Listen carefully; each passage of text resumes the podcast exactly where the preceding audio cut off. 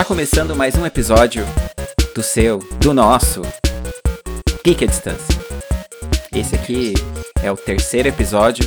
Já temos aí um lore meio conturbado aí, uma continuidade meio conturbada. Mas resta saber que esse é o terceiro episódio da continuidade. E, bom, é, eu sou Felipe Gomes, o Fel Gomes. Tô aqui com o senhor Lucas Valinho. Senhor Cavalinho para os íntimos. E hoje aqui no, no terceiro, terceiro episódio já podemos pedir música no, no Fantástico. Já pode pedir música no Fantástico. Tá, tá nessa ainda? Tá rolando isso? A gente. Ah, nós não sei, somos né? as melhores É pessoas pra verdade. dizer, né? É verdade que já faz 10 anos essa história aí. Se nem o futebol tá rolando, né? Pois Não tá rolando. A música no Fantástico não vai rolar. Errei no comentário. Mas beleza. Errou! Já começou errando. Não, é. Mas a gente, sei lá, merece, merece algum tipo de comemoração especial. Mas Sim, a gente não tá terceiro, né? necessariamente. Terceiro. Mas eu né? ia falar é que a gente não tá necessariamente numa época de comemoração, né? A Não, gente tá numa época meio complicada aí. é, bem ao meio- contrário. Hum, bem o, o inverso disso. hum. Mas é. Bom, tem o óbvio e a camada óbvia do senhor do senhor Covid-19, que todo Sim. mundo já se transformou no, no pior inimigo de todo mundo. Hum. Mas tem aí um outro carinha que tá rolando aí que é. Bom, é pra quem tava vivendo debaixo de uma rocha, né? Como eles dizem em inglês. Pra quem não ouviu ou estava completamente fora do planeta por duas semanas. Ermitando É a morte aí.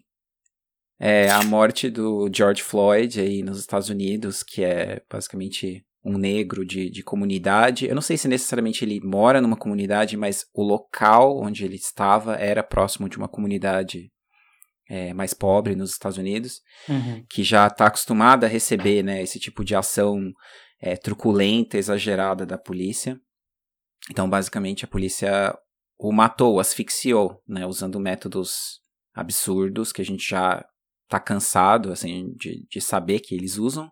Hum. É, não só nos Estados Unidos, mas, enfim, em outras partes do mundo, eu diria com intensidade no Brasil, inclusive. Com certeza. Ou até pior no Brasil, em vários níveis. Com certeza. Então, não é, é, de alguma maneira maluca. Hum. Desculpa, Lu, pode falar. Não, é exatamente isso que eu estava falando, que é- não é só nos Estados Unidos, não, com certeza. A gente não tem muita certeza na vida, né, eu e você, mas essa certeza a gente tem, que a gente já viu em vários países do mundo que, que o racismo, ainda xenofobia, racismo, preconceito, ainda é bem característica do mundo inteiro e bem forte no mundo É, inteiro. meio que de uma maneira maligna une, une o mundo, entre aspas, né? Sim. Une. Hum, Na verdade, separa o mundo. exatamente. Mas, bom, eu acho que a gente não, não poderia não falar desse assunto, mas ao mesmo tempo a gente não necessariamente é, precisa falar só dos aspectos negativos dessa história. Eu acho que vale muito a pena a gente dividir as experiências próprias, tanto eu como negro, como, enfim, autodenominado negro. Eu digo dessa maneira porque eu, na verdade, sou pardo, Hum, Pra quem não me conhece, eu sou. A minha mãe é caucasiana e meu pai é negro. Hum, Então eu sou a mistura.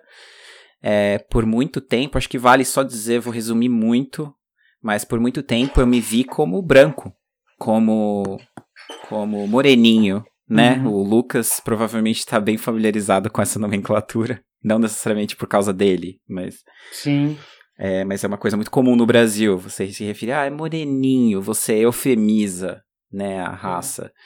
E aí, É. por muito tempo, eu tive essa concepção de que eu sou um branco queimadinho, um branco bronzeado. É, e essa E daí é só- a prova. Desculpa, é, pode falar. Diga, não, pode, É. pode falar. Essa daí é só a prova, exatamente isso que você está falando. É a prova o quanto o Brasil tem um racismo forte e escondido, né? A gente, a gente sabe que, que tem, que tá lá e que não é certo, então a gente ameniza essa coisa de. ah, ele, não é negro, ele é moreno, ah, ele não é moreno, ele é, é, não sei, pardo. Quant- Quantas mil coisas eu já ouvi, né? E até vou explicar depois aí. é, como fica confuso né, a nossa situação no Brasil, tanto que brasileiro, e depois quando a gente sai do Brasil, como a gente é confuso, né? Porque o Brasil é tão forte essa questão do racismo, Sim. de o que a gente é, né? A gente é pardo, a gente que, que precisa categorizar e precisa ser longe, a gente precisa estar longe do negro, é, que que complica e que, que, mostra que, que mostra como é feia a nossa situação, como esse, esse racismo é. escondido e sim, e é, passa precisa... pela definição de, de identidade, né? Sim. A maneira como a pessoa se vê e como ela vê os outros. E no sim. Brasil isso é muito deturpado. Exatamente, exatamente.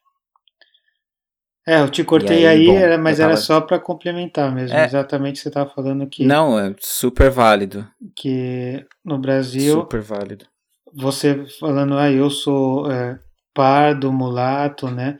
A gente tem mil palavras, o quanto o certo no mundo ideal, né? A gente é brasileiro, ponto. A gente é mistura. O, a, as Américas são misturas, na verdade, mas. É a gente não chegou nesse nível de humanidade ainda. Humanidade ainda separa em branco, negro e mestiços e, e não aceita é, como é, humano achei... geral, né? Nós somos humano, ponto. É, é, é engraçado você falar que todo mundo, meio que todo mundo importa, porque pode cair naquele discurso do todas as vidas importam, né? Que é importa. o discurso. É.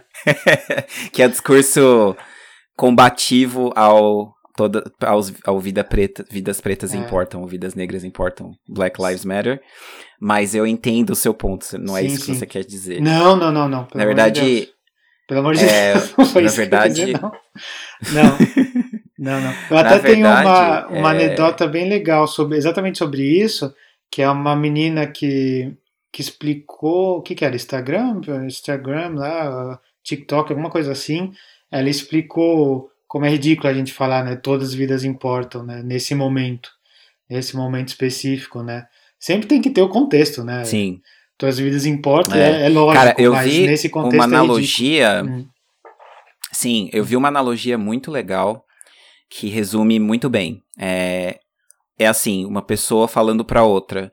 É, se eu digo para você que a minha casa tá pegando fogo Sim. E você chama os bombeiros, ou você, pra, pra, antes de chamar os bombeiros, você diz: não, mas todas as casas têm que ser atendidas pelo bom, pelos bombeiros. Não, mas é a minha casa que tá pegando fogo, não é a é. sua casa que tá pegando fogo. Que nesse, nessa analogia resumem-se várias coisas, né? Uhum. É, matou a pau. Ah, de, de, é. é. de certa maneira, é, assim, o branco, o caucasiano, não importa muito o país, e nem, nem a classe social, no caso do Brasil, eles vão se empoderar de um jeito que eles não vão admitir que não que a gente que, que o discurso não é em torno deles. Isso é. traz toda uma, uma outra carga de, de o poder branco e o lugar de fala e toda uma outra história que acho que nem vale a pena a gente é sim. a gente nem comentar necessariamente agora. Sim, sim, fica porque é muito outro... complexo, vai muito longe. É, pô, a gente poderia até notar. é, a gente vai acabar esbarrando episódio. nisso de novo depois. É, Sim. Um outro episódio Mas a gente como... fala sobre a vitimização, sobre o medo de perder poder, né? Que tá, tá muito ligado a isso também, né? Quem tá no poder, branco, Sim, se vitimiza totalmente. pelo medo de perder. E, totalmente. Mas aí vai, vai mais profundo, para outro dia. Outro dia. Sim. E é, é, dá, dá pra fazer um compêndio, dá pra fazer uma série, né? Um épico falando só dessas questões. Mas enfim. Uhum. É, eu tava falando, né, que foi só voltando aí a minha definição de identidade negra ou preta, enfim. Foi só na faculdade que eu comecei a enxergar. Eu comecei, realmente foi um trabalho de iniciar isso, porque foi uhum. com a minha formação sociológica de, da faculdade, humanística, uhum. que eu uhum. comecei a fazer uma análise de tipo, peraí, calma, eu vejo essa, essa pessoa muito bem definida como pobre e preta, não sendo eu. Uhum. E na faculdade foi onde eu comecei a ver, não, eu sou essa pessoa. eu sou isso, eu sou a mistura de nordestino, preto e branco, basicamente. Sendo bem reducionista. Olha que incrível. E aí foi o que arredondou essa história na minha cabeça e que eu me defini. Falei, não, eu sou negro, a minha identidade é negra, a minha história é negra, né? É, é preta, é a, é a luta histórica dos pretos, enfim, do povo preto, das, do sofrimento escravo, isso tudo, quando eu saí do país e quando eu tava conhecendo você, Lu. Talvez é uma história que você nem saiba.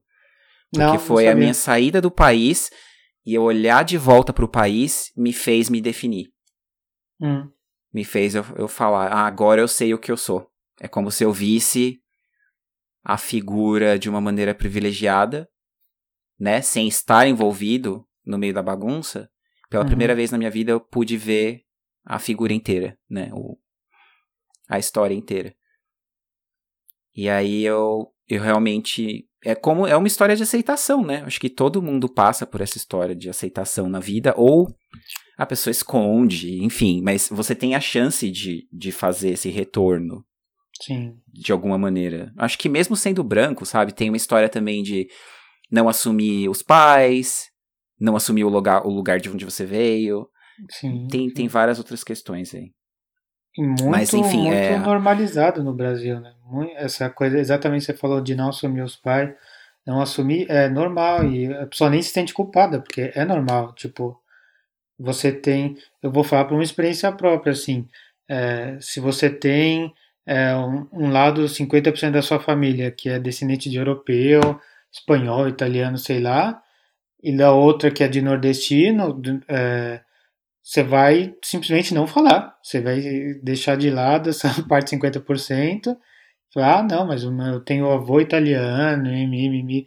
E é normal. E eu, a minha experiência, assim, é que era tão, é tão, assim, martelado isso na minha família. Ah, mas o seu nome é espanhol. Ah, mas o seu avô era espanhol. Não sei o que. E o meu outro avô que, que fugiu do cangaço, né? Fugiu de Lampião e tudo mais, né? Hum. Cadê essa história que é super importante também? A gente não acaba É, passa um pouco pela síndrome de vira-lata que a gente tem, né? Isso, Que a gente acha que exatamente. tudo que é brasileiro é pior. Exatamente, exatamente. E, e a gente, eu não, não me sentia culpado exatamente porque é tão, tá tão na, na, na cultura que foi, foi só também numa, numa uma idade de adulto que eu, que eu comecei a, a pensar e procurar e ir atrás do, da minha avó, que na época já tinha falecido, mas é, por que que seu pai fugiu? Como que ele conheceu sua mãe, entendeu? Perguntar para quem que eram meus Isso é legal. bisavós e exatamente porque a família oculta, né? Por um, uma questão assim de racismo escondido lá dentro, né?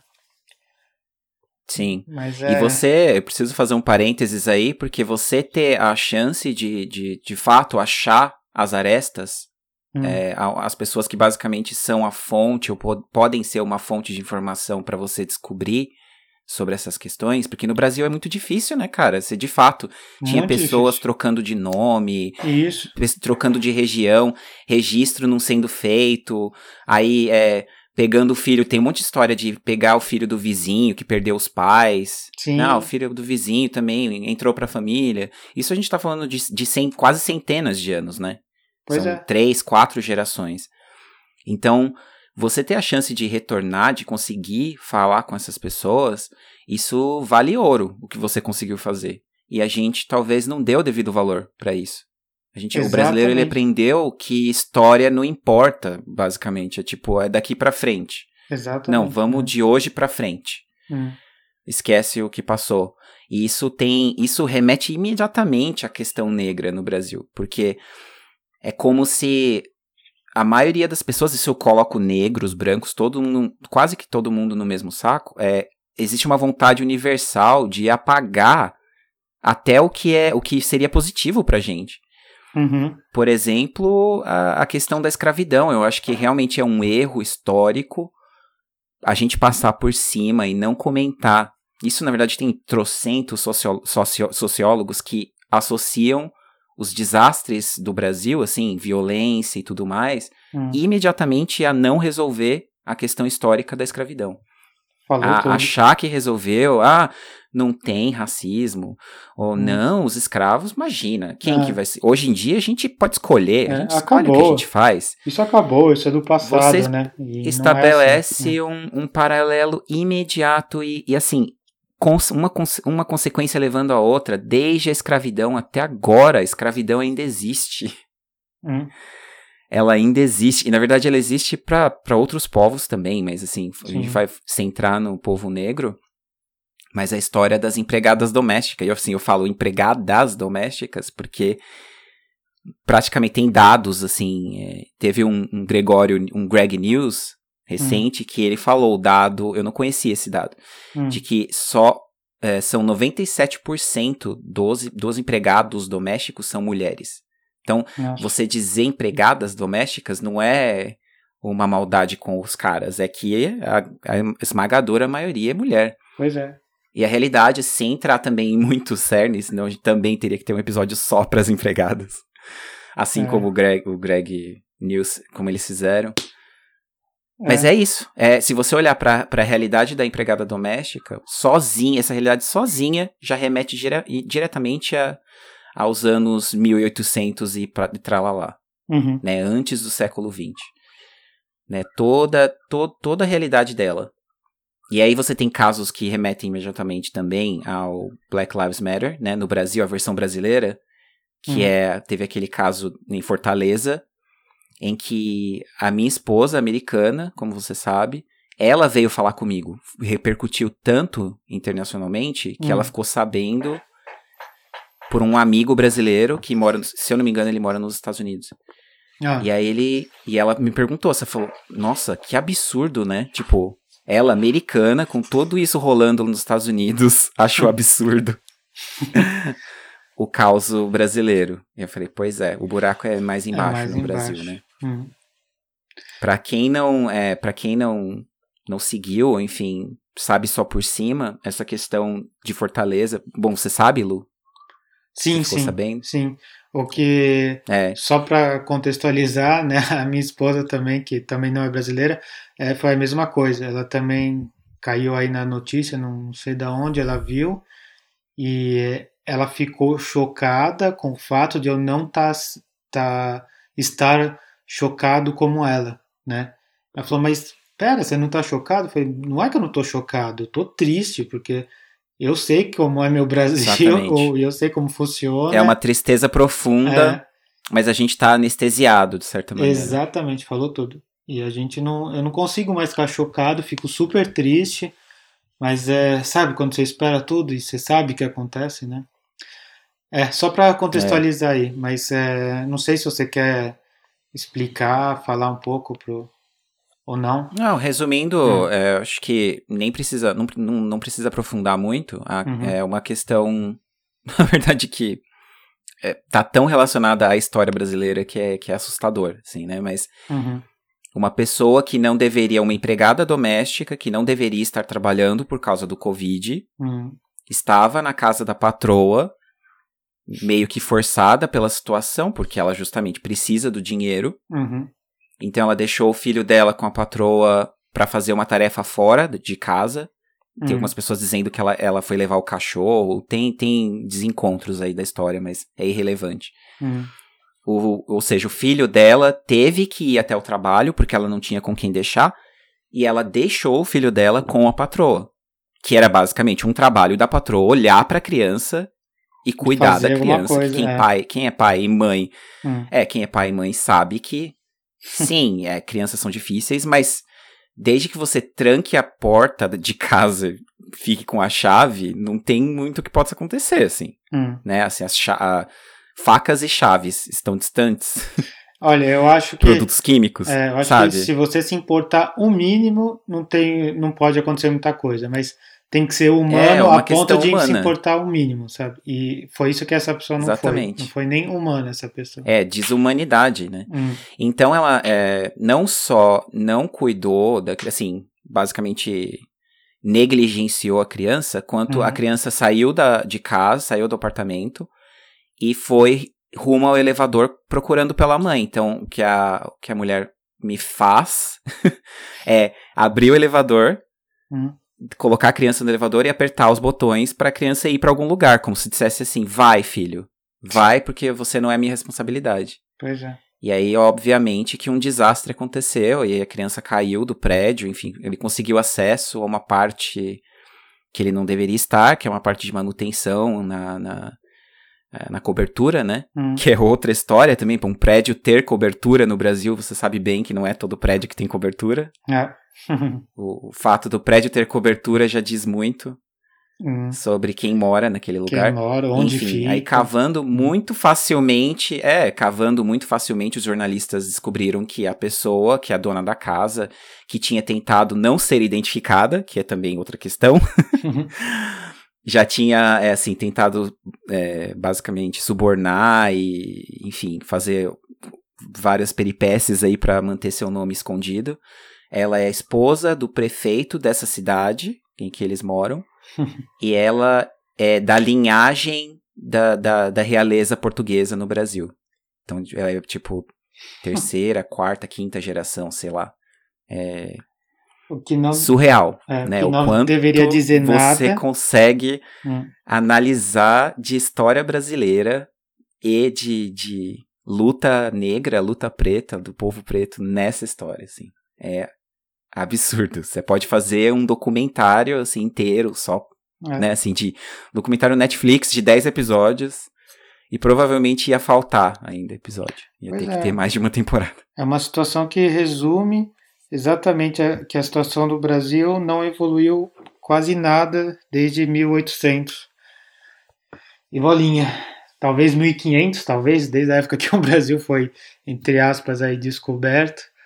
Talvez é, essa situação, essa história, né? Ainda tem aquele filme, ficou bem conhecido na Europa, aqui na França, na, na Suíça, aquele filme que também conta a história O uma Untouchables, empregada. né?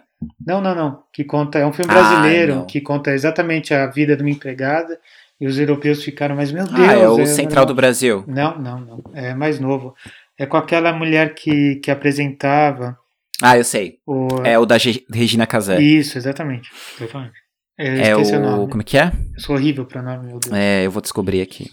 É, eu, eu, eu adoro esse filme. Então, Eu amo esse filme. E- Eu assisti ele há uns dois anos atrás. e foi isso daí que mostrou, né, que, que dilacerou a situação para os europeus, porque aqui essa situação de empregada, como a gente vive no Brasil, que é quase uma, es- é uma escrava, né, é um- é uma extensão aí do, do escravo, escravidão É. clara, e essa situação não, não existe aqui, não, é muito rara na Europa, e foi mostrado, pelo menos na Suíça, foi um, foi um impacto muito forte esse filme, foi É, o filme é o Que Horas, que horas Ela Volta. exatamente, exatamente, Que é, que é um título sensacional, né? sim, Se você pensar. Porque exatamente. é, remete. Bom, assim, pra mim o que remete inicialmente, eu lembrar do filme, é a figura da pessoa que abdica da própria vida pra cuidar do filho do outro, que é Uhum, o trabalho principal de uma empregada doméstica no Brasil, né? exatamente. Ela abre mão da vida própria e da vida dos seus, né? Hum. Do, do marido e do, do filho. No caso da Regina Casé no filme, é a filha que, se não me engano, mora no Nordeste e tá querendo vir pra São Paulo, né? Eu não me lembro direito. mas Rio, eu não lembro é. se é São Paulo ou Rio. É, também não lembro agora. E o filme, ele passeia nessas várias questões. É. Várias, várias questões. Mas É. eu acho que o que ficou pra mim é o quanto a narrativa é, negativa dessa história, né? O que poderia ser lido como escrava, como pessoa subserviente e tal, tá tão embutido, tá tão escondido na, na psique da, da personagem da, da Regina Casé que ela nem enxerga isso. Ela não tá necessariamente vendo o que Pois tá é. acontecendo Pois é. a situação. Ela, ela sofre com as consequências dessa ação, mas ela não necessariamente tá. Sofre, é, aceita. ah, é o que eu posso fazer Exatamente. pra escapar disso. Hum. ou- e, e eu acho que todo mundo que assiste esse filme vai sentir alguma coisa, sabe assim, é, que vai levar pra algum lugar. Sim. né? Porque tem um pouco realmente da história de, de todo mundo que é brasileiro ali. Sim. Você pode não se identificar como negro, você pode não se identificar como racista, ou é, não importa, assim, em que lado do espectro dessa história você esteja, que parte do espectro, você vai se identificar com alguma coisa ali, porque Uhum. eu lembro de ter chorado baldes, assim. Eu também. Eu eu chorei não, rios com esse eu não filme. consegui ver exatamente por estar tá, tá aqui, tá fora do Brasil há algum tempo e, e, e tá lá escancarado a nossa realidade. Eu não consegui ver o filme inteiro e nossa. É, exatamente. Eu parei por me sentir mal, assim, não porque o filme é forte, ele nem é tão pesado, assim, né? tem, tem não, pequenas não, situações não tem, não tem violência, isso, isso, não é. tem nada exagerado. Pequenas é. situações engraçadas, mas... É um filme... Que te remete, que te remete... Que, que parece inofensivo. É, que você olha, eu no meu caso, eu olho a empregada doméstica, né, tipo, eu odeio essa, essa, essa coisa de empregada doméstica, mas eu eu olho as empregadas que a, que a minha família teve completamente de maneira diferente e se sente, eu me sinto triste. Eu já me sentia triste sem saber por, por ver a condição dela, delas. A minha mãe, que sempre foi uma pessoa muito humanista também, muito, ela, ela estudou sociologia também e sempre foi, Legal. sempre foi muito humana. Minha mãe, ela sempre ajudou muito essas empregadas. Era por isso que eu já me sentia triste quando era pequeno. E mesmo adulto, eu relembro delas e eu começo a chorar, porque é uma situação muito difícil e, e que você sabe que a pessoa aceita por, porque para ela é dos males o pior, né? É, tá trabalhando e tá cuidando dos filhos dela, mesmo que não tá cuidando, né? Tá enviando dinheiro, mas tá, tá lá Sim. sendo escrava de outra família. E, e me faz me sentir culpado, mesmo que eu não era, né? Uma criança de, de 7 anos não pode ser culpada disso. É, não, você não tem, não tem qualquer agência sobre a situação. Você Uhum. não tinha como, como que você vai decidir sobre aquela situação, né? Exato, exato. Você só recebe. Tem uma socióloga, eu não sei se ela é socióloga ou é historiadora, enfim, é da Nigéria. E eu descobri um vídeo dela, e eu acho que é interessante linkar com isso. Tem Hum. tudo a ver com o que você está falando. É, ela chama Shimamanda Adichie, que é um nome bem, enfim, bem nigeriano. Eu, eu, É. eu sendo preconceituoso, né? Mas é, mas é, eles têm os nomes bem difíceis e que repetem sílabas, Sim. geralmente.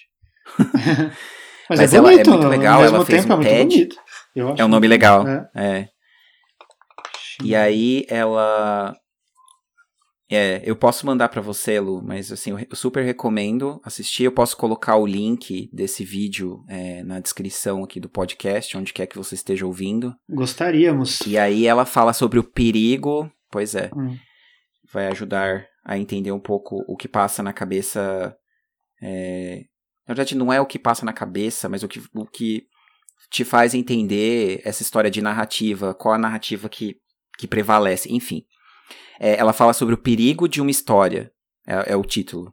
É o perigo de uma só história. Então, ela vai discorrendo sobre como é muito perigoso a gente fazer uma análise histórica ou uma análise de qualquer tipo, analisando só um lado do discurso. E geralmente esse um lado do discurso é o lado mais forte, é o lado mais rico, é o lado branco. Uhum. Então, eh, ela dá o exemplo de que na casa, mesmo na casa dela, ela é nigeriana, Hum. e ela, ou seja, ela é negra, obviamente, e ela tinha empregados domésticos na casa dela, porque Uhum. a situação dela no país dela era melhor do que aqueles que estavam sendo escravizados, entre aspas. Eu vou usar entre aspas porque vai ter gente que vai argumentar que, ah, mas a pessoa tá recebendo dinheiro, Uhum. e tá morando lá e tal. É, mas aí ela fala que enquanto ela era criança, me, me me moveu muito essa história, porque ela falou exatamente o que você falou. Enquanto eu era criança, eu não sabia. é, tudo que minha mãe me dizia era que essa pessoa, principalmente essa mulher específica que cuidava da- das crianças, ela fazia. Não, como é que era a história? É, ela era muito pobre e ela precisava muito trabalhar ali. Uhum. Uma situação de pena. Uhum. Pena. Era o que a mãe queria que, ela, que, a- que as crianças sentissem. Olha, olha como ela é coitada, então ela trabalha aqui. Era Uhum. essa a história que as crianças sabiam. Depois que ela cresceu um pouco, acho que cinco, seis anos depois, ela teve a oportunidade de ir até a vila onde essa empregada doméstica morava. E aí ela viu que a mãe e o filho, né, a empregada, não só viviam numa situação super humilde, que realmente é, trazia essa história de pena com relação a elas, né, tipo, o óbvio ali, né, a superfície, Hum. o filho e a mãe, eles tinham um dom artístico é, para fazer cestas. Eles faziam cestas de, de, de com coisas, com madeira e tal, uma coisa que ela nunca tinha visto na vida dela. Hum. E aquilo explodiu a cabeça dela, porque ela falou: não são só pessoas coitadas, Hum. eles são também artistas. Artista, olha que interessante. Eles- né? Eles fazem uma coisa que eu não consigo fazer e que eu nunca vi isso, nunca vi em outro lugar. Uhum. Então, é, é um trabalho que isso explodiu a cabeça dela no sentido que colocou aquelas pessoas no mapa. A história, o fato de você contar uma história por mais de um ponto de vista, cria, faz com que você enxergue aquela pessoa. Uhum. É como se antes disso você não enxergasse a pessoa. Você nem enxerga uma pessoa. E daí discorrem todos os outros problemas com o racismo Uhum. né? Você você não enxerga aquela pessoa, você reduz a existência dela a uma história, uma história. Ponto. Que pode ser verdade, verdadeira ou não. Uhum. E dali você vai fazendo, o seu cérebro faz uma sequência de análises, né? E coloca aquela pessoa naquela caixinha e fala, já era. Já fiz análise, ela é preta, pobre, ela vai vir me violentar, me Uhum. bater, Uhum. é, ela não merece, ela é vagabunda. Então, isso às vezes está muito velado, né, Lu? Remetendo ao que a gente falou no começo. Isso às vezes está muito escondido.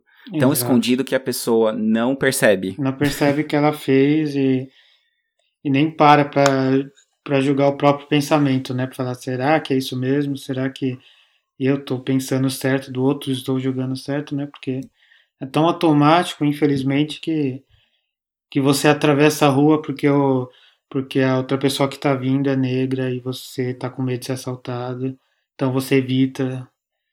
E é sempre questões complicadíssimas e profundas, bem profundas. Sim, sim. Hum. É, não, tem, tem muitas, muitas questões aí no meio. Hum, É, não, mas você comentou, foi legal você comentar do, do que horas ela volta, porque eu queria fazer justamente isso, Lu. hum, Queria que a gente comentasse aí referências que possam dar uma ideia para as pessoas de, de, enfim, do que eu, que você consideramos é, como a, não análises, não necessariamente uma análise do, da, da questão negra, mas como é feita a leitura hum, do que é o negro no entretenimento, vamos dizer assim. Então, É. a gente tem exemplos óbvios, né? A gente tem exemplos. Pra mim, assim, quando eu, quando eu comecei a fazer essa listinha aqui, hum. eu pensei no, no Fresh Prince of Bel Air, que é o Will Smith, que é Sim. o Will Smith saindo de uma realidade pobre, violenta, aquela, aquela abertura super icônica, né? Uhum, E que, de um jeito genial. Eu gosto muito do Will Smith, no geral. Eu gosto Mas muito de um jeito também. genial. Hum, É, de um jeito genial, aquela abertura já resume praticamente tudo. é lógico que ali é a realidade americana. Sim, diferente da brasileira, mas, Mas, tá, tá, tá é, próxima da brasileira, né? Tá, é, em vários aspectos. Uhum. em vários aspectos. E assim, eu tenho uma certa propriedade no sentido americano por ter uma esposa americana e que a gente conversa tal, e eu falo pra ela dos meus lados Uhum. e ela comenta dos lados dela e a gente estabelece comparações. Mas assim, no Fresh Prince é interessantíssimo porque você, a gente criança, obviamente não fez essa análise toda, mas numa mesma série tem o negro que que é o negro violento clássico, né, que são os amigos do Will Smith naquela abertura, Hum, que cresceu naquela comunidade aprendendo a ser durão e, né, e sacaneando todo mundo. Sobreviver enfim, é o que. provavelmente envolvido em crime, sobrevivendo. Uhum, O Will Smith, que é o negro que teve a chance de sair daquela realidade. uhum, Aí tem o mordomo dos negros, a família negra rica, que acha que por ser, né, assim, Uhum. subliminarmente eles acham que por ser ricos eles estão promovidos socialmente, né, eles estão, eles são melhores do Uhum. que aqueles violentos e é, até meio tribais, né, que Uhum. foram deixados pra trás. O, o mordomo pra mim é fascinante, porque eles têm uma pessoa negra trabalhando pra eles. então tem várias camadas ali e que assim, obviamente, a gente tá falando de uma sitcom que é exagerada, que é romantizada de certa maneira, Mas ao mesmo tempo, a série, de uma maneira muito simples, explica um pouquinho disso tudo. Cada personagem tem, tem seu espaço para meio que mostrar isso. E, na verdade, alguns episódios em que, por exemplo, o. Eu não vou lembrar o nome agora, mas aquele personagem que era sempre jogado para fora da casa, lembra? Eu lembro, lembro. o amigo do Will Smith que, que fazia, falava alguma besteira Sim. e era jogado para fora da casa. É. É, aquilo me diz muito hoje em dia, muito mais de quando eu era pequeno. Ele não era só um idiota, mas ele era uma pessoa completamente desconectada daquela realidade, né? Então é. Mais do que o Will Smith. O Will é. Smith, de uma maneira genial, ele contou a história da vida dele. É. Da vida dele como negro. Exatamente. Né, assim simplificado e tudo mais, mas você percebe que tem muito coração ali, que tem muita realidade ali. Sim, e que questão tem uma questão legal que assim, eu tenho certeza que as pessoas envolvidas, eu sei assim, porque por exemplo, o showrunner, né, o cara que inventou a série, que na verdade é o produtor central da série, ele é negro. Hum. E eu tenho certeza que mais partes da equipe, assim, outras partes da equipe também são negras. Não necessariamente todo mundo, mais escritores, é, roteiristas, enfim, é, além do elenco, que é o óbvio, são negros, porque a maneira como eles é, fazem, a, mostram a realidade, só que eles dão aquela embelezadinha pro, pro branco não se sentir mal. É quase que isso. Hum. Porque você ainda precisa da audiência dos, dos brancos. É, do, do, dinheiro, né? Quem tá pagando ainda, né? É. é. sim. Hum. Então, é, tudo isso é muito interessante para mim, sim. Sim, sim. É. é uma análise mais profunda do, do Fresh Prince que a gente considera essas sériezinhas é, que eu chamo série de almoço, que é aquelas séries que a gente assistia no horário de almoço para esquecer da vida, sabe? E é Tudo verdade que tem. É. Ah, eu lembrei de eu, eu a Patroa e as Crianças. Que também é. Que é assim também, também uma série de almoço que você pode ir mais profundo e que também. Pode você pegar uma questão, essa questão que nos Estados Unidos quem ainda tem o poder, quem dá dinheiro para a TV, para quem patrocina todas essas coisas são brancos.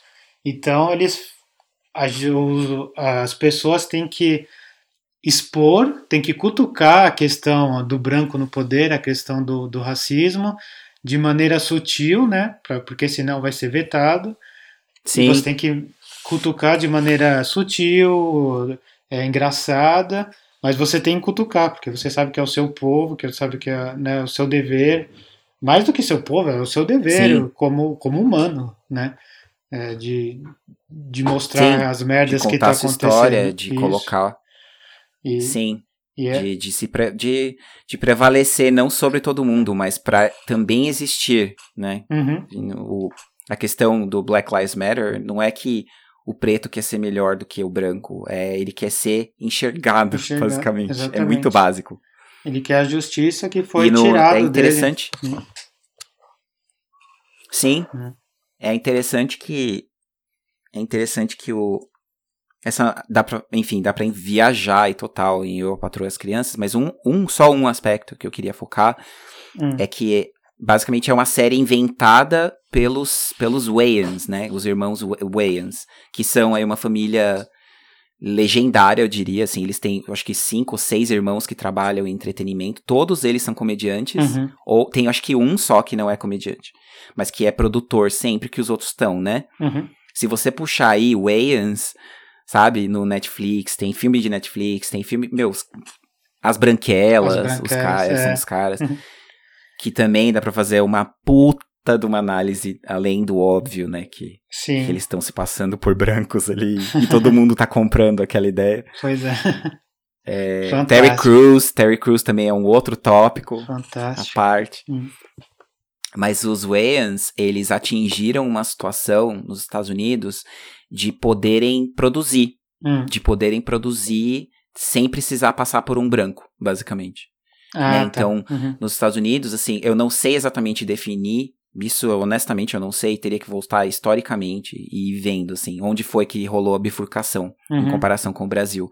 Mas no uhum. Brasil é muito mais raro você ver uma situação em que o negro faz alguma coisa independente.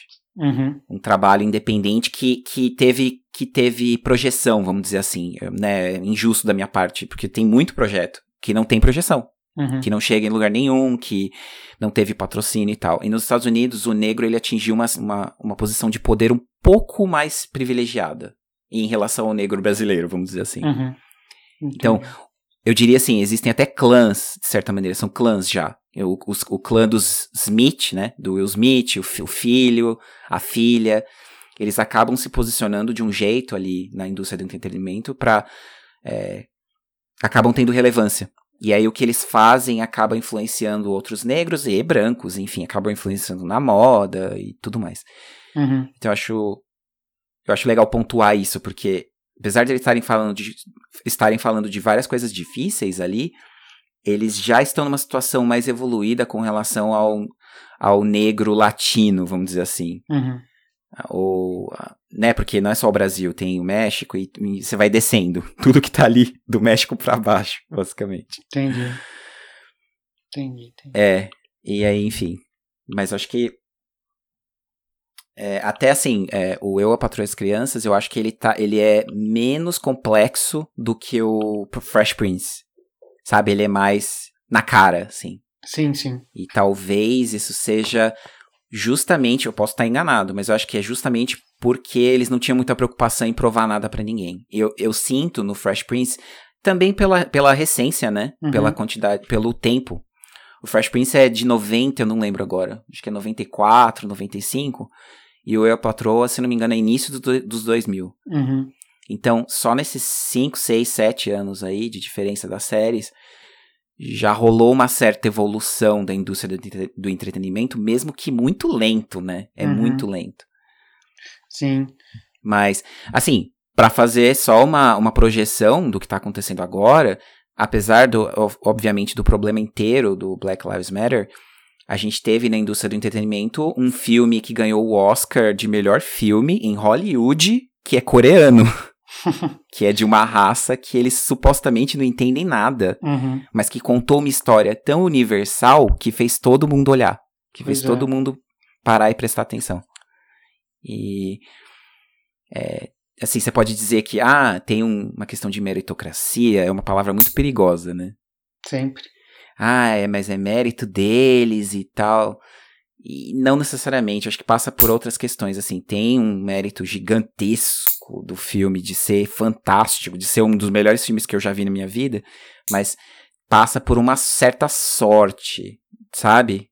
De estar no, na hora no certa, momento certo. no lugar isso, certo, Isso que eu ia falar. Foi o momento, momento certo. com os produtores corretos, Hum.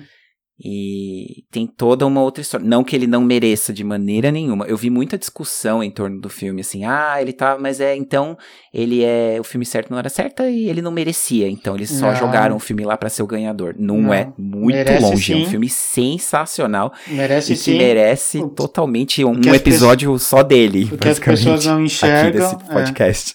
exatamente, o que as pessoas não enxergam é que ele merece sim, mas seria muito possível que ninguém conhecesse num outro momento da nossa história. Se ele fosse feito há 10 anos atrás, talvez ninguém ia nem saber do filme, só os coreanos e olhe lá, entendeu? Exatamente que Belo ponto, isso isso belo ponto. para mim é fato, né?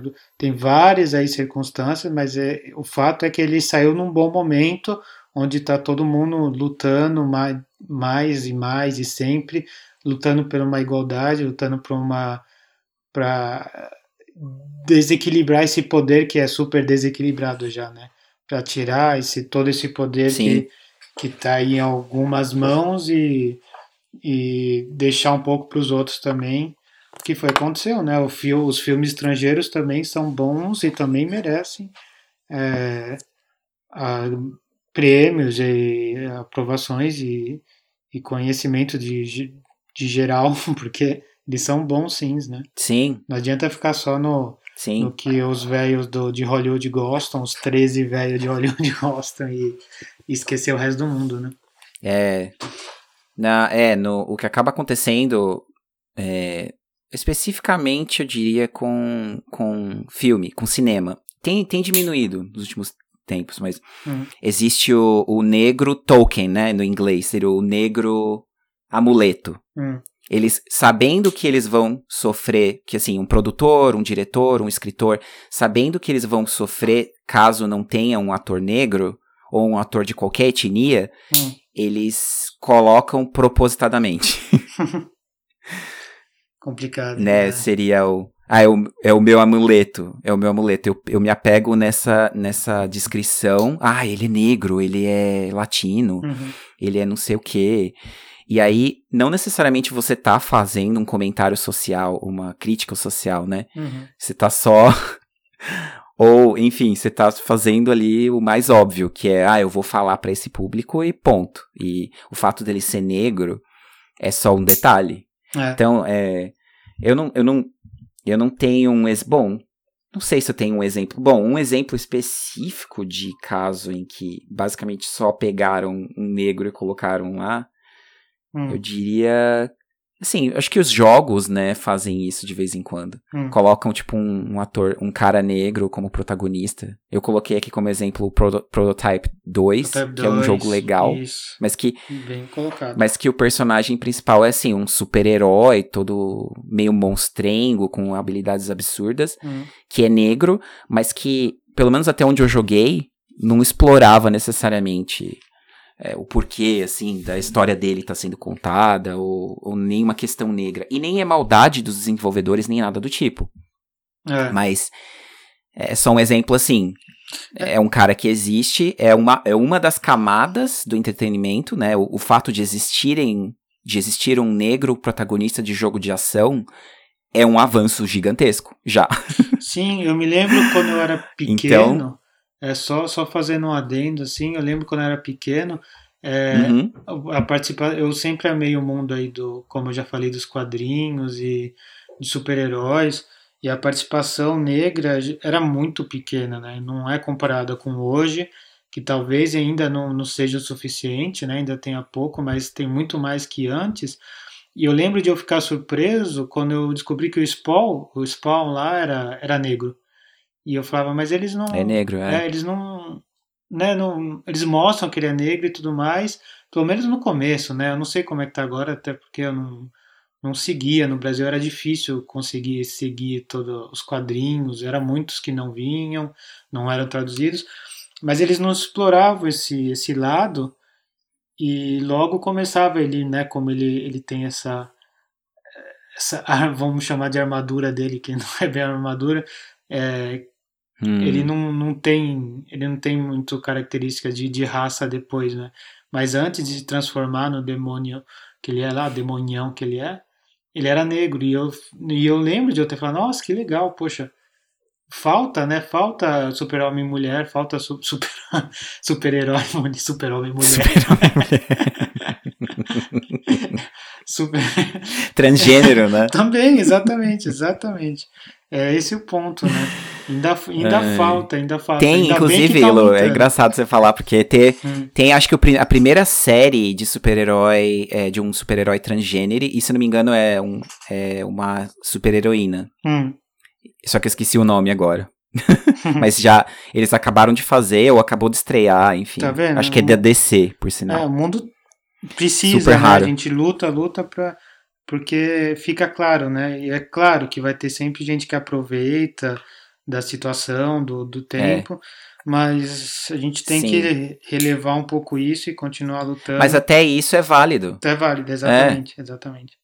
Porque na, na ausência completa de representatividade, vale sim Hum, é. realmente forçar a mão um pouco, Uhum, porque é o início do, dos próximos. sim, É o início de um, de um processo É que, vai, é um- que vai ficar mais intenso. um abre porta, sim. Uhum. Só estabelecendo um elo, só estabelecendo uma conexão direta ao que eu falei da Chimamanda, da, da, daquela socióloga, enfim, Uhum. filósofa.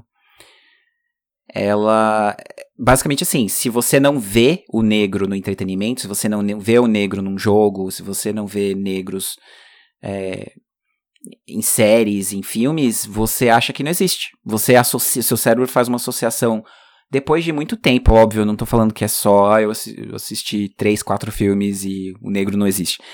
Isso a gente tá falando de uma coisa sistemática, né? Que Uhum. durante uma geração inteira você não viu, não teve representatividade daquilo. E quando aquilo foi colocado, Hum. vou dar o exemplo do Brasil, assim, óbvio, que é até, pô, até meados de 2000, dos anos 2000, 2005, sei lá, Hum. a coisa mais normal do mundo era ver o negro só em papel de empregada doméstica, na, em novela Em das novela, oito, novela das nove. exatamente. é. A mídia mais consumida aí de brasileiro, que é a novela. Num país em que dois terços, quase que dois terços da população é negra, ou variação de negro, né? Assim como, assim como eu, pardo e Exatamente. misturado, enfim. Não, Quer dizer, exatamente. Como? Não tem senso nenhum. Essas pessoas não existem? Você vê como, o É. raci- voltando, que a gente começou, como o racismo no Brasil é, é forte, é cultural, é, é, é quase diamantizado, assim, né? Tá, tá muito duro na gente, a gente Sim. precisa lu- cutucar muito para quebrar esse racismo que ainda tá muito forte. Diamantizado, você foi ali. Profundo, hein? Foi lindo, cara. Aplausos. aplausos. Colocarei aplausos aqui na edição. É. Não, é verdade, é isso. É uma coisa tão difícil de, de combater, de, de bater, de tentar dissociar, né? Assim, Hum. isso é isso, aquilo é aquilo. é- a gente tende a jogar tudo no mesmo saco, e aí, é, quando tenta fazer alguma coisa, é taxado como violento, ou taxado como, como errado, Hum. e é- ou tenta esconder. E, e é isso, né? O diamante, ele tá lá escondido, progredindo, ficando cada vez mais resistente, mais duro, né? Hum. Exatamente. Só que é uma lógica inversa, né? Porque o diamante fica cada vez mais bonito e o racismo é É feio. bem feio. É bem feio. Mas eu gosto, justamente por isso, eu gosto dessa. Amei essa metáfora. Hum. Não, eu ia comentar da lista que a gente fez. Uhum. Eu acho que casos que só merecem rapidamente ser pincelados aí. Acho que na nossa infância teve é, a representatividade, assim, de Street Fighter, Mor- Mortal Kombat, que, que, Uhum. tipo, começavam a colocar personagens negros. Sim, nosso querido E- Jax do Mortal Kombat gostava muito. Nosso querido Jax, sim. Que era um badass, né? Que é um fodão. Assim, Sim. você fala, caralho, esse cara é foda. É. No Street Fighter tem o DJ, que é bem caricato, né? Mas eu, eu Bem queria caricato, falar que é engraçado. Tinha o. Porque é, entra toda. Entra, Tinha o ne... entra num tópico aqui É. que a gente vai falar Tinha em um negro episódios que americano os que é- asiáticos que é o negro. reduzem pra caramba quando eles vão falar dos. É, ent- Pode falar. então, o- no Street Fighter 2, já super antigo, tinha. O Street Fighter 2 é uma grande é, cari- caricatura xenofóbica. Não, mas eu tô brincando, mas é uma, Sim. é uma grande caricatura do mundo, né? Não. De como o Japão via Va- o vamos usar a palavra bonita, que é reducionista. Sim. Né? Eles reduziram muito, assim. É, Sim, é, são realmente ícones. Ícone, só um ícone. É. É. só, tipo, não tenta analisar muito profundo, porque o negro. sempre lembre que são japoneses que não tiveram contato com muitas. Exatamente. pessoas. Isso não é racismo meu dizendo com relação aos japoneses, isso é fato. Eu, por morar na Ásia, eu vejo isso no dia a dia. Eles não têm contato com muitos estrangeiros. Uhum. É muito normal pra mim é, eu estar andando na rua e, na verdade, isso de amigos e pessoas que depois, né, de, de um relacionamento, a pessoa vem e me fala: Você foi o primeiro estrangeiro que eu, com quem eu falei. ou que eu vi. Incrível isso ainda, né? Tipo, tirando os, perso- os personagens de filme, 2020. obviamente, né? Mas na vida real, Hum. pois é.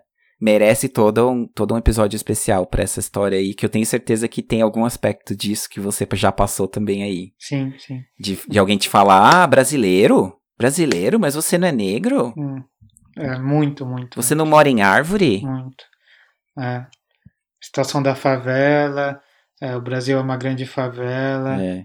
E você não é negro. é, mas você não tem cara de brasileiro. É o que eu mais ouço, acho que eu, todo dia. Você não tem cara de brasileiro. Mas qual- e eu sempre falo, né? Agora eu tô cara de passa, mas qual é a cara do brasileiro, então? Porque É, eu que sou é cara do brasileiro, eu não, brasileiro? eu não sei qual é a cara do brasileiro, né? E, Pois é. mas aí a gente Cara, pode- se a cara do brasileiro é, é, a, é, o, Ed, é o, Ed, o Ed Gordo do Tekken, ou a. Como é que é o nome da mina? Tem uma menina a brasileira. Selma, né? Não? Como é que é? Não, Não. tem uma mina, uma personagem brasileira no, no. Não, no Street Fighter, né? Nos Street Fighters novos. Eu esqueci o nome dela. Mas tem uma capoeirista, se não me engano. Ou jiu-jiteira. Ah, eu nem... tem, é ah, tem a jiu-jiteira. Que é gata, é, assim. Tem a, a mulher do jiu-jitsu, representando bem o Brasil lá. É. Mas aí, tá vendo? Aí tem mais um- uma pesquisa que, o, que os japoneses da Capcom lá aprenderam desde 1900 de bolinha com Street Fighter 2, porque você, você vê que essa, É. no último Street Fighter tem uma representatividade um pouco mais normal e menos reducionista, menos... É verdade. É, verdade. Então eles foram no Rio e Tem, é, tem até coreano, né? Tem a. Eu esqueci o nome dela. Mas tem a Tem, personagem tem, que é. luta taekwondo. Isso. E aí eles pegam coreano. essa coisa das lutas de cada país, né, de cada cultura. Progresso, tem progresso. É aquela coisa que a gente já falou, Tem né? progresso. Aqui, aqui tem progresso. É, tá, ainda falta bastante, mas já, já tem um começo. Isso é o mais importante. É. Uhum. Sim. Bom, é, assim, pra quem quer de fato procurar, quem quer ir na direção disso, tem, meu, trocentos documentários no, na Netflix. Tem o When They See Us, que é um documentário que fala sobre, não só sobre a questão racial nos Estados Unidos, mas também sobre como complicada, como complicado, o quão complicado é o sistema judicial americano, que geralmente, obviamente, prevalecem, prevalece o Estado e prevalece o mais rico sobre o mais pobre. Uhum. Até tem um pouco disso numa série mais é, pop, assim, mais mainstream, a Better Call Saul. Tem a Breaking Bad, né? E a Better Call Saul foi um spin-off. Sim, não conheço. Tá na quinta temporada, vai pra sexta. E eu amo, Uhum. que é basicamente a história do do Saul, né? Do personagem do Breaking Bad, advogado, que né? é o advogado, Uhum. que é, é. E é fantástico, assim, tirando todas as questões óbvias de ser fantástico, porque basicamente continua a história do Breaking Bad, só que é uma prequel, né? Uma prequela, vem antes. Uhum. Mas tem o, o papel do Sol, ele basicamente assim, ele usa vários atalhos pra ele conseguir o que ele quer. E assim, ele é um advogado, ele vai se tornando um advogado, né? Uhum. Assim, eu não quero spoilear demais a série, mas ele vai virando cada vez mais um advogado próximo dessas causas mais pobres, mais difíceis, mais, de pessoas mais que não teriam como pagar um advogado Uhum. e ele acha atalhos. E a série faz isso muito bem, assim, de, de te questionar, de colocar na sua cabeça. Vale a pena pegar esses atalhos? Esse personagem, ele tá sendo mal? Ele tá se aproveitando dessas pessoas? Ou ele tá, na verdade, reagindo a um sistema corrupto e aí ele precisa usar a corrupção contra esse sistema? Isso tudo é fantástico naquela série. E, inevitavelmente, tá falando dos negros ali, diretamente Uhum. apesar de a maioria dos personagens serem, na verdade, latinos, né? Ali são. Ah, ele é, fala muito do cartel mexicano. que é uma região próxima E- do, do México, né? Sim. Uhum. E, mas muitas dessas, dessas histórias, vamos dizer, Uhum. são iguaizinhas a- às, às lutas negras, raciais, enfim.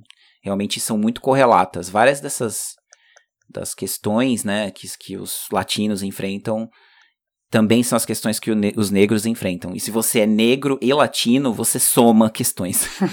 você fica Hum. com mais pianos pra carregar, vamos dizer assim. Mas eu acho que a gente pincelou, pincelou bem, assim, de coisas de entretenimento.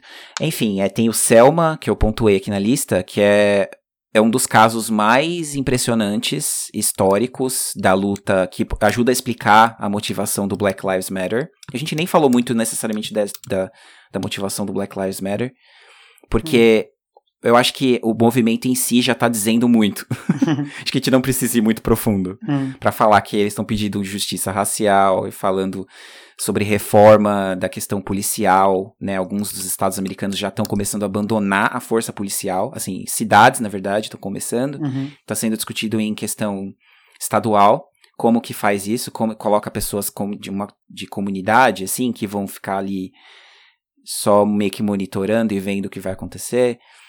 E tá falando de, de violência e tudo mais, só que, enfim, no fim do dia, é, o Selma, ele é a- basicamente sobre a, um protesto específico nessa cidade, a cidade chama Selma, eu não vou lembrar o estado americano agora, Hum. mas é, se eu não me engano foi, bom, eu não vou lembrar também o ano, mas é, acho que é na década de 50 ou 60, né, que é do Martin Luther King e lutando pelas questões raciais que eram muito piores naquela época, questão de pessoa não poder sentar é, no banco do ônibus do lado de um branco, ter lado do ônibus que é do, dos negros, lado do ônibus que Horrível, é dos brancos, na escola, Hum, be- não, não existia escola mista, de não existia escola normal, só um tinham escolas de raça. bebedouro que era separado. Me deu até, até nojo, assim, de, É, de ver essa imagem. banheiros, É. né? Enfim, tem toda a questão da, é, da eugenia, assim, né? o branco achar, tipo, ele se coloca como, obviamente, como o, o fodão e o restante foda-se. Uhum. E aí o Martin Lu- Luther King se levantando contra isso, e ele se levanta contra isso de uma maneira pacífica. E é um ponto sempre levantado por quem critica o, o Black Lives Matter, porque ele não usava é, violência Uhum. era muito raro, né? E o filme retrata toda essa história de como ele, assim, ele era um líder regional que acabou ficando mais representativo, né? As pessoas iam vendo nele a representatividade, tipo, esse cara conta a minha história, né? Os outros negros. Uhum. E aí ele ia brigando com os governadores, com mostra um pouco dessa briga dele com o governo.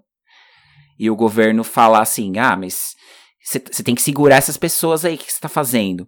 E aí meio que o governo é super sujo. É, mano, você fica assim se coçando, porque o governo cria uma maneira de invalidar a vida do, do Martin Luther King através de uma, um caso. Ele teve tipo um caso extraconjugal. Uhum.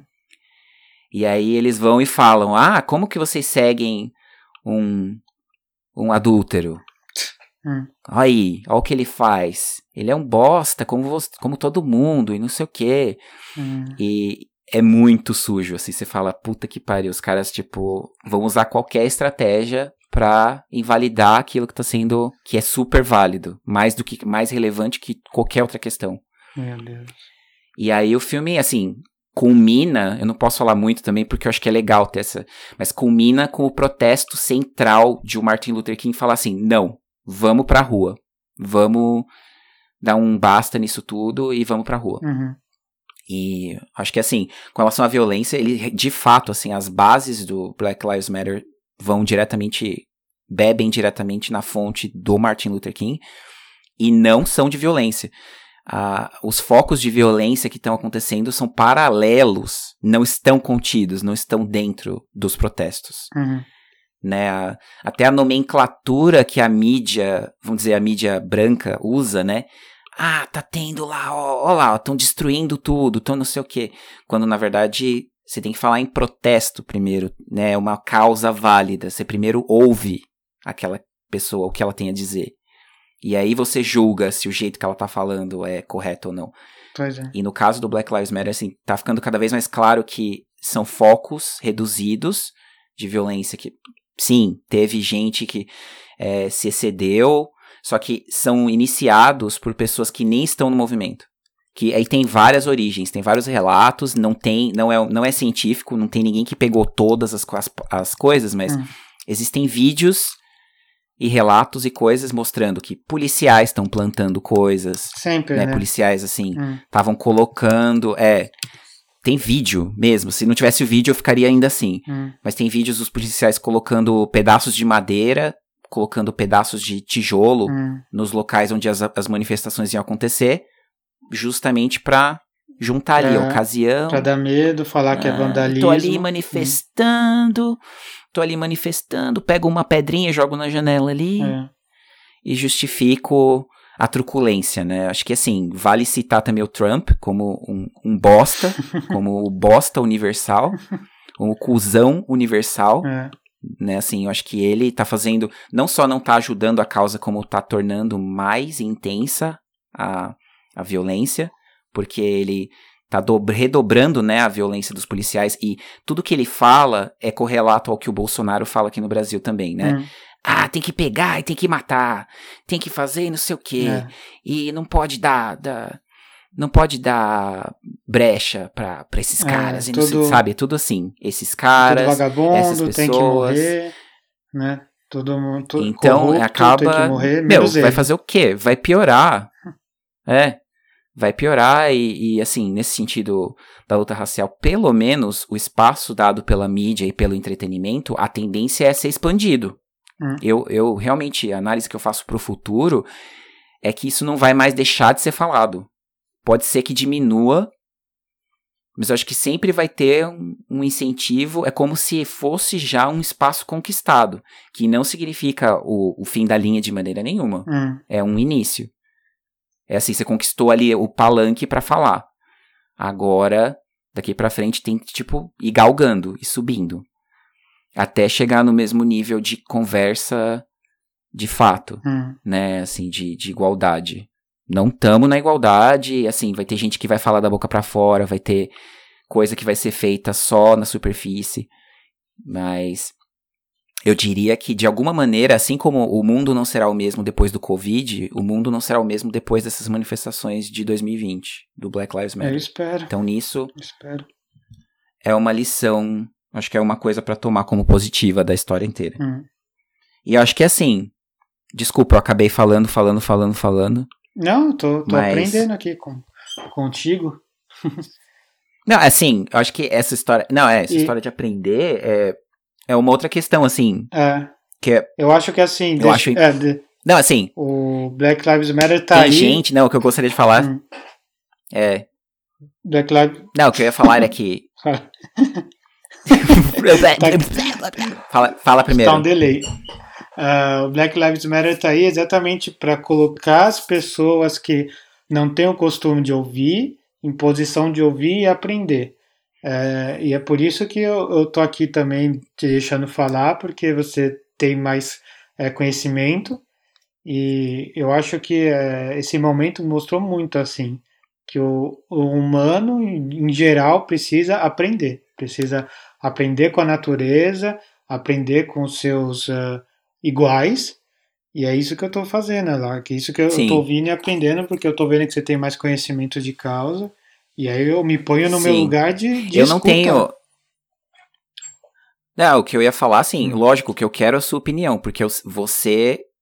é, A sua opinião é diferente das outras pessoas da raça a qual você pertence. Hum. Reduzindo muito aqui. Eu sei que Uhum. a sua raça nem é necessariamente só caucasiana. Uhum, é.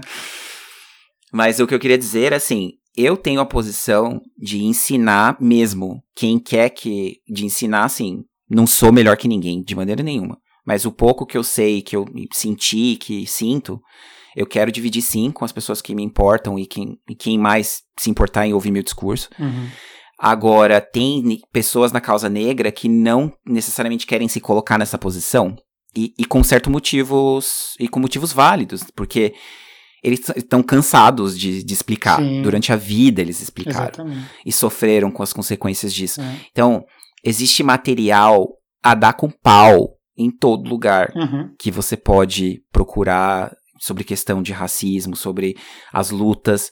Pode perguntar para amigos sempre, só que também, meu, quanto de documentários existem, o Sim. quanto de livros que existem. Eu posso até dar uma. De pessoas negras no Brasil, pessoas negras fora, Hum. fora do, do país. Então, não necessariamente é a responsabilidade do seu amigo negro de, de falar tudo sobre a questão negra. Sim, sim, Só claro. queria deixar isso pontuado. Claro. Isso não significa que eu não não o faça. É, eu, Mas acho que tem um papel muito importante eu das também pessoas não quis dizer de isso, não. pegar por conta própria e correr atrás. Sim.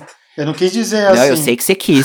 eu não- nunca mais vou te explicar nada. Não quis dizer que é o seu papel. Eu Inclusive. quis dizer que, assim, a gente tá num.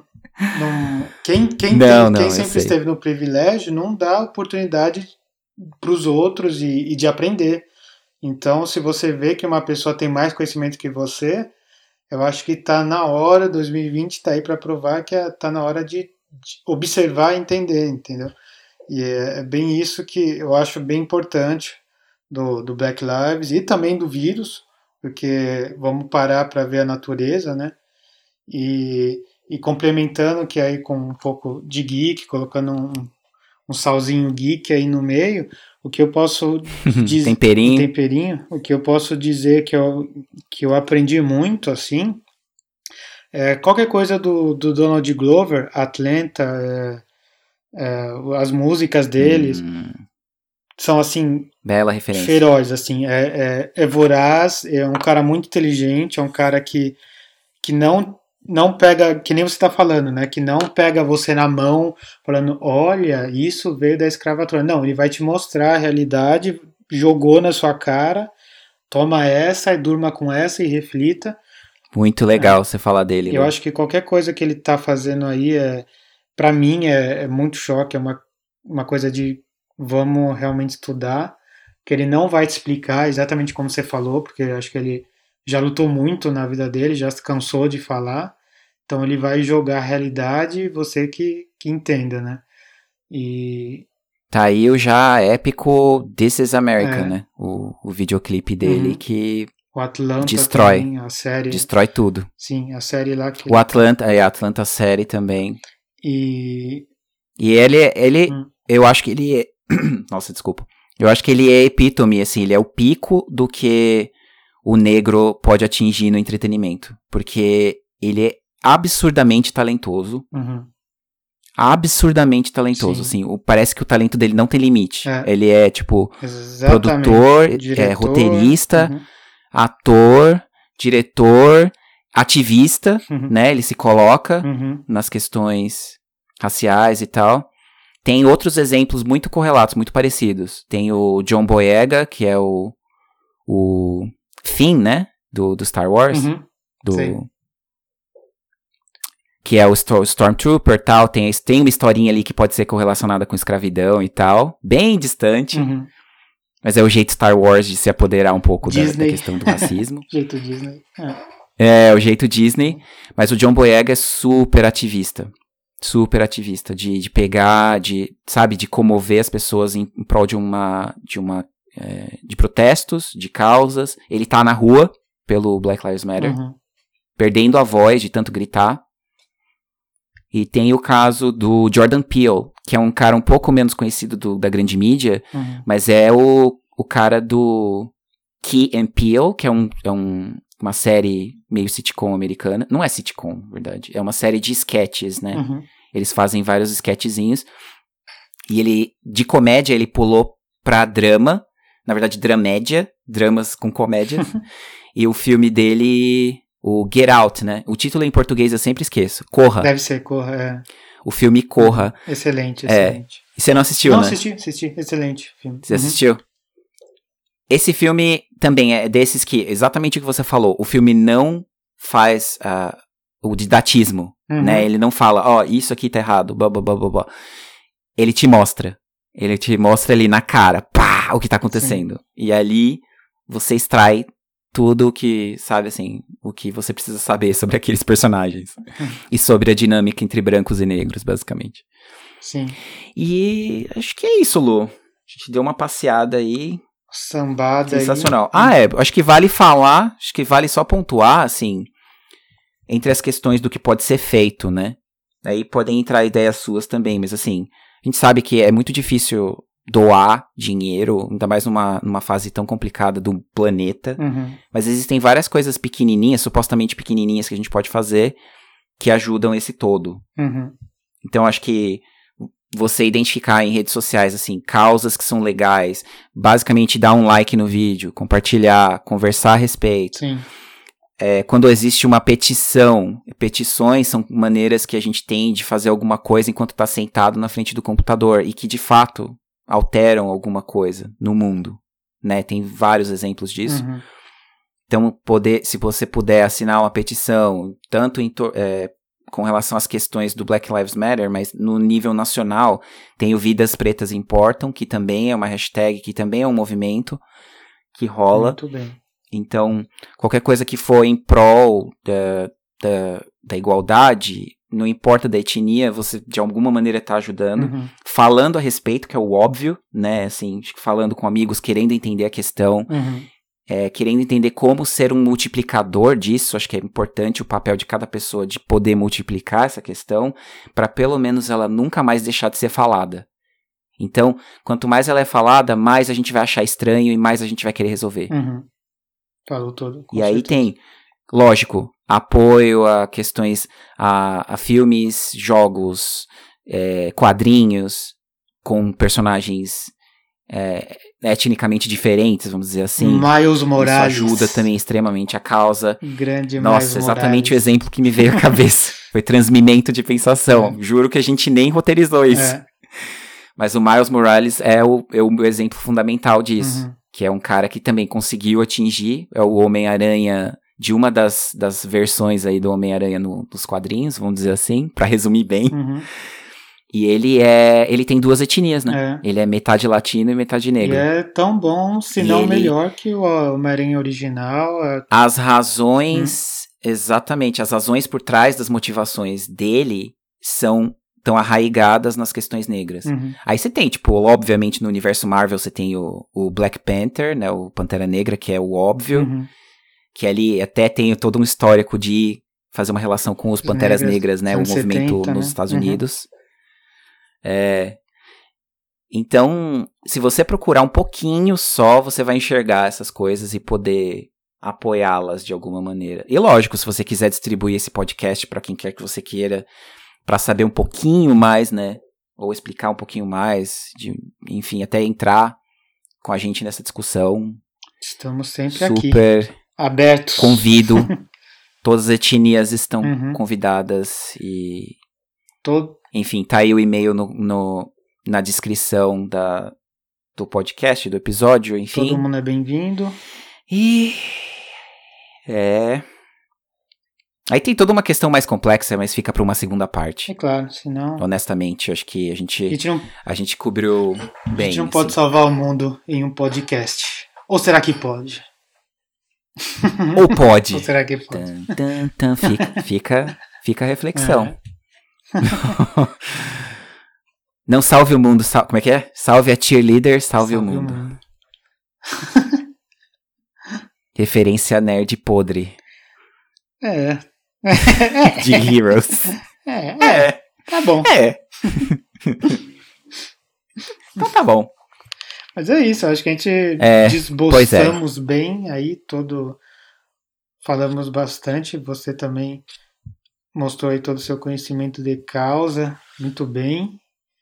Foi muito bom aprender e, Hum, e ah, e compartilhar um pouquinho que eu sei aí, um pouquinho que eu que eu tô por dentro, que eu procurei como é, todo esse esse momento aí me fez lembrar do This is America e aí eu caí no Atlanta de novo. E, e é bem isso que você falou, que tá aí, é só procurar, é só tentar entender, é só ser humano o suficiente para para ter a humildade aí de aprender e de ser aberto a todo mundo, né? E é isso. sim. É, enxergar, enxergar e se colocar no lugar do outro. Uhum, A gente tem que fazer sempre esse esforço, não importa a nossa etnia, né? uhum. É Ó. isso, é isso. Nem decorei pra falar isso. Falei do coração. Aplausos. É... É, mais aplausos, vou colocar na edição aqui. Mas é isso. Bom, esse foi um episódio especial, aí a gente parou tudo, parou as máquinas tudo. pra falar de para tudo, para, para, para, para, para, para, para. para, para, para. Nossa, isso é bem brasileiro, hein? para, para, para, para, para, para. É, mas a intenção é que, bom, a gente já volte pra programação normal, de certa maneira, é, no próximo episódio. E a gente tenha mais um episódio de, de Vidas Negras, Vidas Pretas Importam é, nas próximas semanas. Acho que até vale acompanhar o que vai ter, o que vai rolar no mundo, Uhum. pra gente, né, ver, assim, como, de que maneira a gente reage.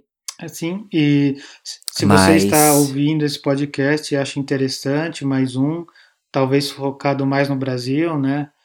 Alguma coisa assim, é só deixar comentário Sim. ou e-mail, como o Fê falou. Estamos sempre abertos. 24 horas. Estamos aí. Mesmo à distância. Mesmo à distância, geek à distância sempre. Uhum. 24 horas por dia. Cuidado, não se comprometa com esse tipo de coisa. É, é verdade. De- deixa eu riscar aqui o que eu disse. Tenso. Aberto várias, várias horas por dia. Várias horas. Várias. tá bom assim. Fiquem abertos. É. Dependendo do fuso horário. É, exatamente, tem isso. Não, a gente tá. É, a gente tá. Pode ter um delay, pode ter uma espera ali, mas a gente vai estar atento aí. É. É isso aí. E res, pra responder com carinho. E pra reagir com carinho. é isto. Bom, é isso. Eu acho que por hoje fica. Por hoje é só, pessoal. É isso aí, velhinho. Isso aí, velhinho. Lu, quer fechar de alguma maneira aí? Já fechou. É, é eu acho que eu fechei. Se eu tinha alguma já fechou lindamente. contribuição, eu já, se eu tivesse alguma contribuição, já foi. Já falei. E. É, achei super válido tudo que você adicionou, assim. E, e é isso aí. Falou aquele que sabe tudo, né?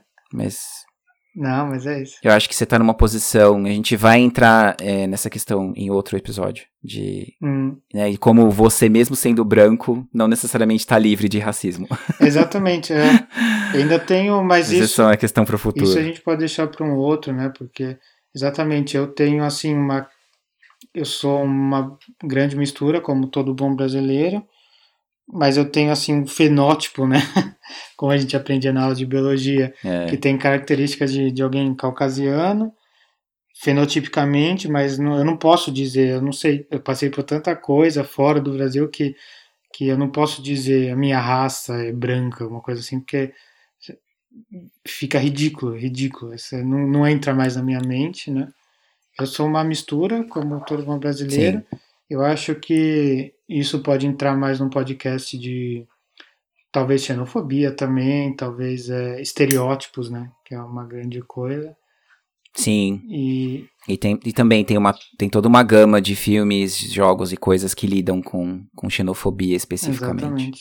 Que dá para falar como referência. É, e aí eu vou ter mais. Muito legal, Lu. Aliás, não muito legal, mas enfim. eu vou ter mais. A gente vai discutir. É, o meu papel aí de meu papel de fala, né? Minha... Seu próprio espaço, o seu spotlight, o seu, seu holofote. E você também.